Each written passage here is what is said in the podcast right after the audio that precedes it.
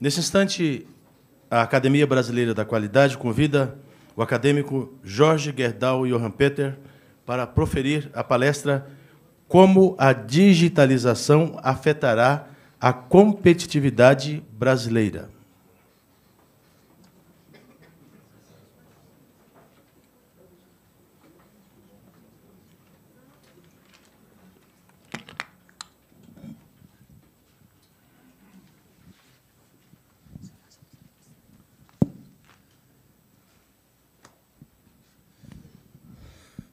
Bom dia a todas e a todos. É, eu acho que a troca da minha palestra primeiro e segunda, eu acho que essa palestra me facilitou enormemente, porque o que nós tivemos oportunidade de assistir né, é que está acontecendo no campo tecnológico, os impactos que isso tem sobre a nossa vida né, e sobre a, a vida de cada indivíduo e atividade da comunidade, da comunidade ou da sociedade como um todo.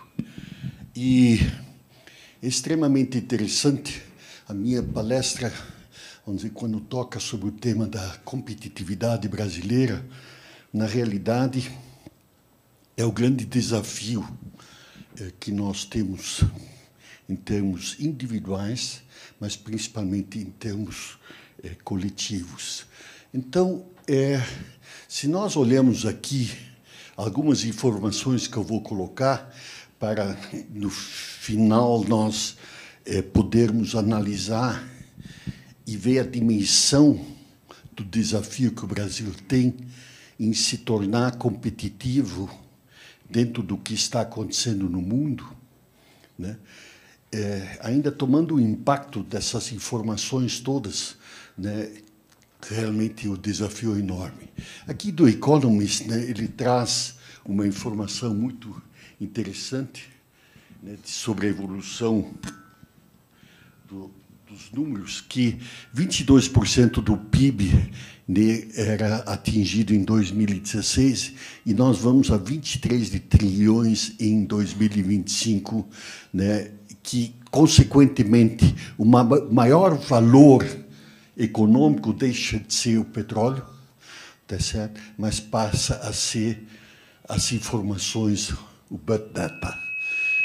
Isso mostra, vamos dizer, que o nosso ajustamento da estrutura da sociedade é, está a exigir de cada um e da sociedade como um todo mudanças comportamentais tremendamente complexas. E que provavelmente um país que nem o Brasil com seus 220 milhões de habitantes, mas principalmente com a diversidade do nosso perfil social, educacional, econômico, né, é, torna essa tarefa, no meu entender, tremendamente complexa. Né? E, e talvez um auditório como o nosso aqui, nós, pessoas que temos capacidade de entender razoavelmente esse fenômeno de mudanças. E, dentro do conceito de gestão da qualidade que esse conjunto exige, né, nós talvez temos uma responsabilidade enorme de como conscientizar a sociedade e, principalmente, como conscientizar o governo e a governança do país né, tanto no campo empresarial, mas principalmente nas estruturas de governo. Aqui temos uma, uma evolução né, da, da evolução das ondas digitais. Né? Tivemos a primeira onda, a segunda e a terceira. Então, aí está descrito os vários pontos, tecnologia, eh, da informação, etc a segunda é, época, segundo período ETA na onda é o internet e a terceira é o internet das coisas, né? o big data, né? a realidade aumentada na inteligência. Então, na palestra anterior nós já vimos isso numa dimensão é, enorme. Então, quais são as principais mudanças? A criação de modelos de negócio inovadores, transformação das relações empresa-cliente, digitalização dos serviços públicos e privados, novo patamar de eficiência e velocidade de inovação e adoção de tecnologias em, é, em tecnologia. Na realidade, isso tudo é uma grande oportunidade. Né? Vamos dizer, é, nós estamos vivendo um, um momento de oportunidades fantásticas. E talvez a maior diferença ainda está, no meu entender, é a velocidade quando nós tomamos as outras fases históricas de mudanças de processos de evolução tecnológica, eu acho que a gente tinha um certo tempo para se adaptar e aprender. Enquanto hoje é, a velocidade é tal né, que é, o acompanhamento e a capacidade de acompanhar o que está acontecendo e, consequentemente, como cada um de nós tem que se ajustar a essa mudança, ou as organizações em qualquer campo, seja a academia, seja o processo político, seja o processo é, gerencial nas empresas, as mudanças do comportamento do mercado, etc. Isso exige um, um impacto enorme, mas é, como coloquei, uma grande oportunidade. Aqui está um gráfico feito pelo Fórum Econômico Mundial, que é a, a relação dos países né, com maior tecnologias digitais em renda per capita. Tá certo? Então, esse número mostra, vamos dizer, como isso é hoje passa a ser um fator decisivo. Quer dizer, na realidade, nós estamos um desafio na nossa vida, seja profissional, seja empresarial, e o maior desafio ainda está na mudança do comportamento da governança, consequentemente da política e dos políticos, né, mostra aí a necessidade de que um país como o nosso, que tem justamente essa diversidade enorme da pobreza é, e um certo desenvolvimento, tecnologia, é, o Brasil é interessante né, que tem esses dois extremos, né, que, de certo modo, nós temos coisas absolutamente atuais e modernas, tá certo? e, de outro lado, como, como conduzir esse processo e que consequências isso terá sobre o processo todo. Então, indiscutivelmente, a capacidade tecnológica digital é que define o futuro. Né? Tem que se absorver isso de forma muito intensa. Mundo é efervescente Diz com meus diálogos aí, é, principalmente com o pessoal da SAP, né, eles dizem assim, olha, todas as empresas, né, de uma forma ou outra, têm que se converter totalmente em empresas tecnológicas. E todas as empresas, tudo passa a ser serviço praticamente. Né? É extremamente interessante. E saiu uma frase dessa assim: quem não se tornar tecnológico desaparece. Eu não tenho outra opção na vida empresarial a não ser convertê-la totalmente numa estrutura tecnológica ou ela desaparece. E esse desafio, no fundo, é um processo educacional, gente. E que cada um de nós tem que se capacitar para que possa exercer o seu papel dentro da sociedade, dentro dessa visão. É, eu aqui coloquei um pouco do trabalho que tem nos preocupado no MBC, né? e nós temos trabalhado de uma forma intensa. Isso está diretamente vinculado, no meu entender, dentro da vis visão filosófica e conceitual que nós todos aprendemos basicamente de que uma gestão eficiente é uma gestão que domina e entende totalmente os processos. Uma organização que entende e gerencia seus processos, historicamente tinha o potencial de ser mais eficiente, com maior qualidade, né, com as pessoas, as pessoas mais felizes. E isso obedece a dois critérios, vamos dizer, na minha visão. Uma é a gestão total dos processos de execução, mas o tema mais complexo e que se vai vincular um pouco do que eu vou colocar, que é a competência da governança. Tá certo? Nós, vamos dizer, o, o domínio dos processos me leva à evolução e à certeza da qualidade das coisas. Né? Mas o importante é que sobre esse processo haja uma governança. Muitas vezes eu tenho debatido esse problema do, da qualidade, de que uma coisa é a qualidade dos meios, das atividades meio, e outro é a qualidade do core business. Tá? E se os senhores observarem, né, é preciso, o resultado vem pela qualidade do core business. Tá? E quando entro no, numa visão mais ampla, global, de governo, a pergunta vem. Então, nós temos trabalhado esses avanços recentes que aconteceram, mas o mais interessante está em 16, quando se estabeleceu a plataforma é, da a plataforma de, de cidadania digital, né? e começou a gradativamente em 17 surgiu o Conselho Nacional de Desburocratização, etc. Hoje nós estamos com uma estrutura estabelecida da estratégia brasileira para a transformação digital.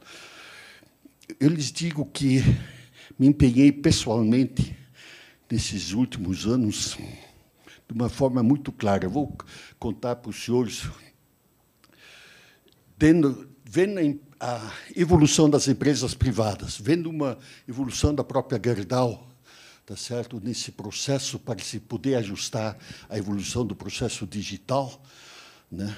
É, nossa instalação, nós gerenciamos hoje, vamos dizer, com acompanhamento digital, qualquer tipo de atividade praticamente dentro da organização os impactos na mudança de estruturas e do impacto de produtividade são coisas fantásticas, tá certo? É, que praticamente eram imprevisíveis. E hoje, através da estratégia, nós conseguimos que dentro da Casa Civil se criasse esse núcleo que está tentando uniformizar esse processo. Mas é uma visão técnica e com pouco ou quase insuficiente apoio político. E a decisão, no fundo, para que isso funcione como um todo, né, é uma decisão política. Eu, dentro dessa observação, eu estou tentando vender quase que uma paranoia que, para os dirigentes, eu dizia assim, eu tenho que ter 100% de digitalização das atividades mesmo que haja uma digitalização excessiva, mas, no fundo, para quem acredita em domínio e eficiência de processo, né, é, esse é o caminho. Quando o presidente Temer assumiu, eu disse para ele, isso vai aparecer agora na próxima transparência, eu acho. Opa, eu apaguei aqui. É, aí está hoje desenhada a estratégia de uma forma é, mais ou menos estruturada, né, em que está, estamos trabalhando, nós criamos no MPC uma coalizão, né, em que estamos praticamente com 40 empresas, principalmente com as multinacionais, tentando realmente nos estruturar para que se venda nas estruturas do governo essa visão da necessidade de modernização. Né, e pelo Comitê Nacional tem havido uma certa pressão nesse sentido.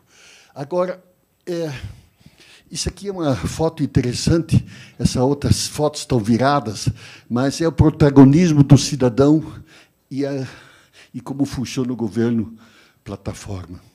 Em 2005, né, isso aí estava lá no Vaticano, os senhores podem ver uma situação, fotografia, e como é que em 2013, né, todo mundo filmando com seu, sua posição. Gente, isso, isso isso é um fenômeno, né? que o resto tudo está funcionando e trabalhando em cima dessa mudança. E aí surge a pergunta é, do desenvolvimento. Aproximadamente 60% do PIB está no setor privado.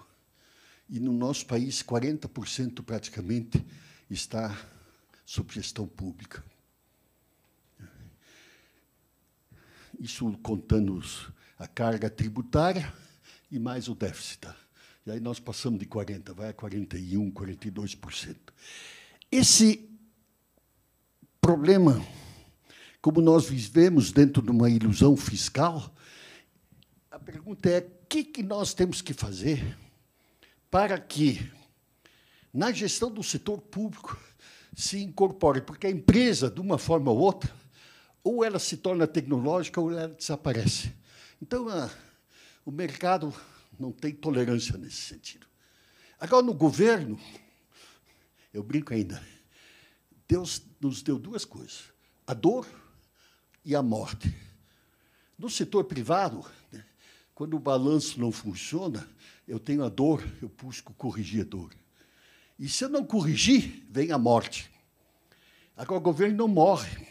Então, essa lei natural não funciona. Então, o único modo de nós enfrentarmos o problema é criar com instituições como o nosso daqui, da academia, e os outros setores, porque a pergunta que eu fiz ao Temer, eu disse, presidente, o senhor acha que o Brasil vai ser competitivo se o setor privado, de uma forma ou outra, vai aprendendo o processo de se modernizar dentro da globalização, internacionalização, e o governo como é que está? O que, que outros países estão fazendo? Né? Seja China, Índia, Estados Unidos, cada um tem um pouco seus caminhos para solucionar. Então, eu estou com uma preocupação enorme, porque isso no Brasil nós, vamos dizer, tecnicamente temos competências, está evoluindo, mas a ação do governo em relação de comandar esse processo é absolutamente é, não se criou uma consciência. Se eu convidasse assim os senhores, vamos ao Congresso para fazer um debate sobre esse tema. Qual é o percentual que os senhores acham dos nossos congressistas é, tem percepção do que está acontecendo no mundo nesse sentido? E não temos opção, gente. O próximo aí, que aí é. Esse, esse impacto a mim me massacra de uma forma total, que aí apenas é um, são números em relação do que foi falado antes. O canal digital, em média, me custa a transação 39 centavos. O telefônico me custa 6,28. E o presencial, 14,09. A diferença é 97% em média. Tá? Mas se nós tomarmos aqui ainda o tempo de transação, tá certo? O Brasil está aqui colocado ali acima da na média, tá? É 5,3 em horas, tá certo? Nós temos, né? E o Chile está 2,2. Eu tive esse fim de semana no Chile, né? Eu digo, puxa, é incrível o que, que eles têm atingido o desenvolvimento. É, não tem policial na rua corrupto, viu, gente? Isso é uma coisa fantástica, né? Uma pequena coisa funciona também. Mas o desafio está nesse número, gente. Tá? O Banco Mundial tem um trabalho em que ele dá uma demonstração desses 97% de redução do custo do setor das transações. Então, os senhores vejam que margem nós temos. E que, que responsabilidade nós temos, que temos o conceito de gestão, de domínio de processo, e hoje impactados o que, que é o processo da tecnologia nos propicia.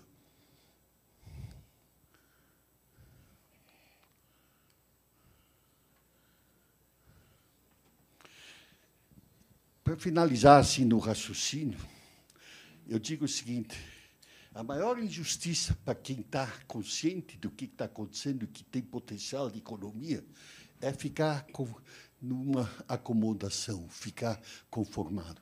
Gente, a tecnologia hoje propicia possibilidades ilimitadas.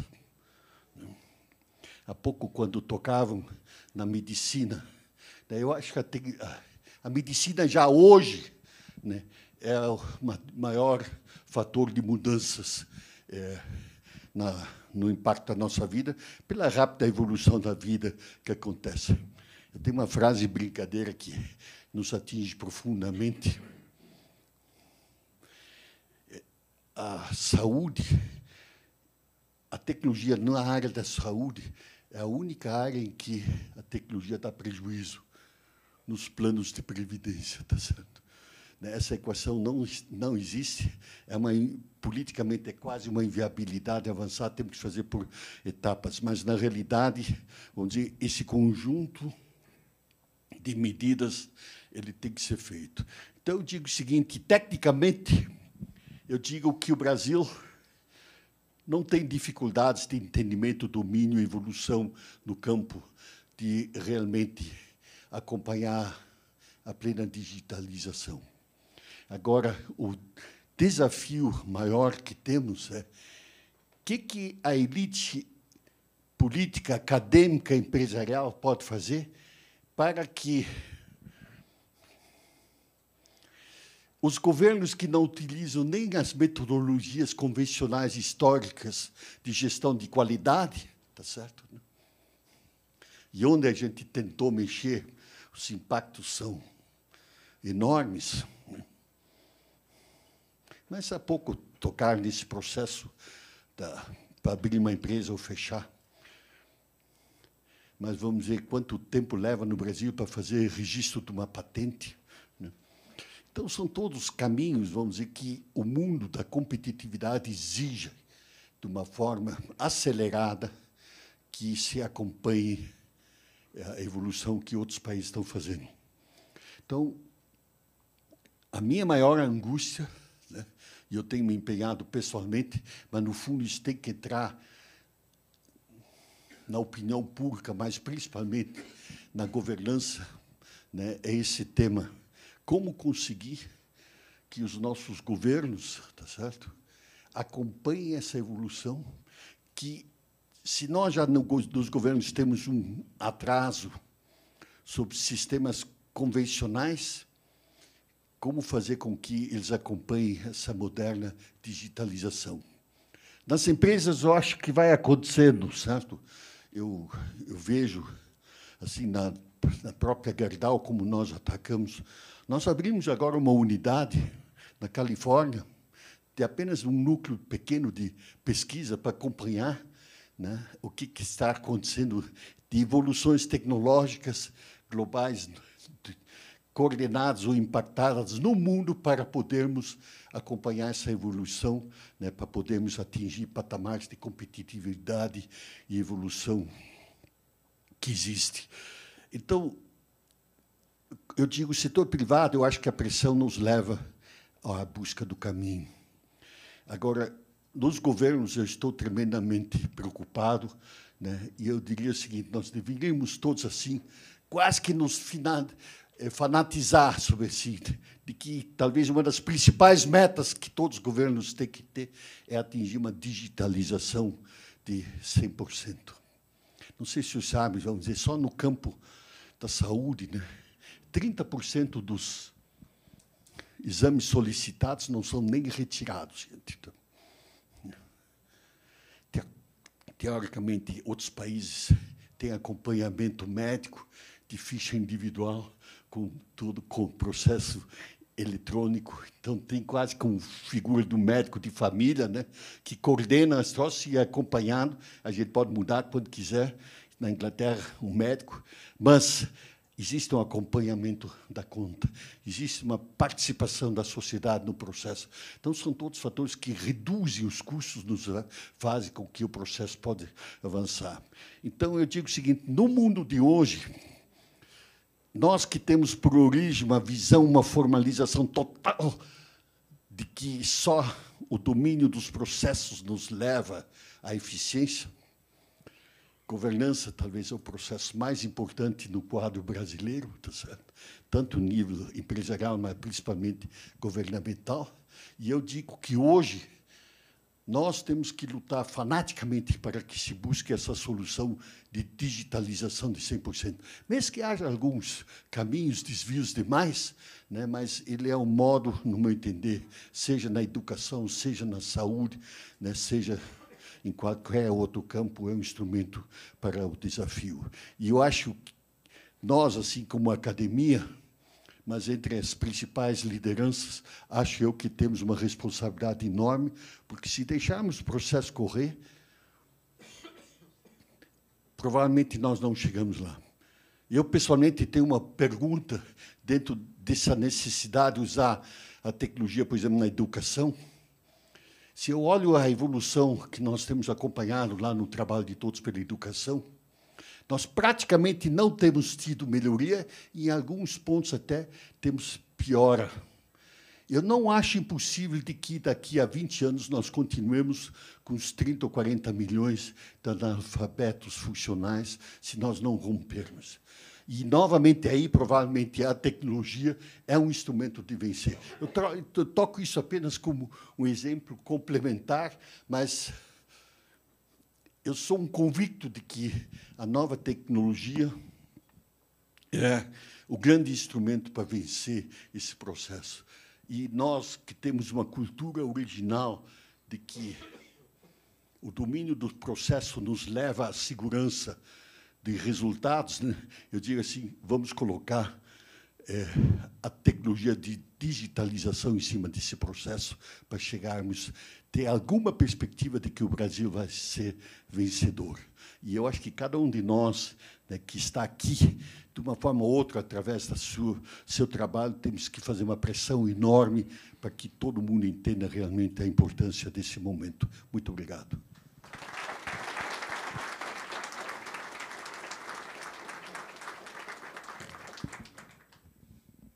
Receba a nossa gratidão, doutor Jorge Gerdau, por suas palavras.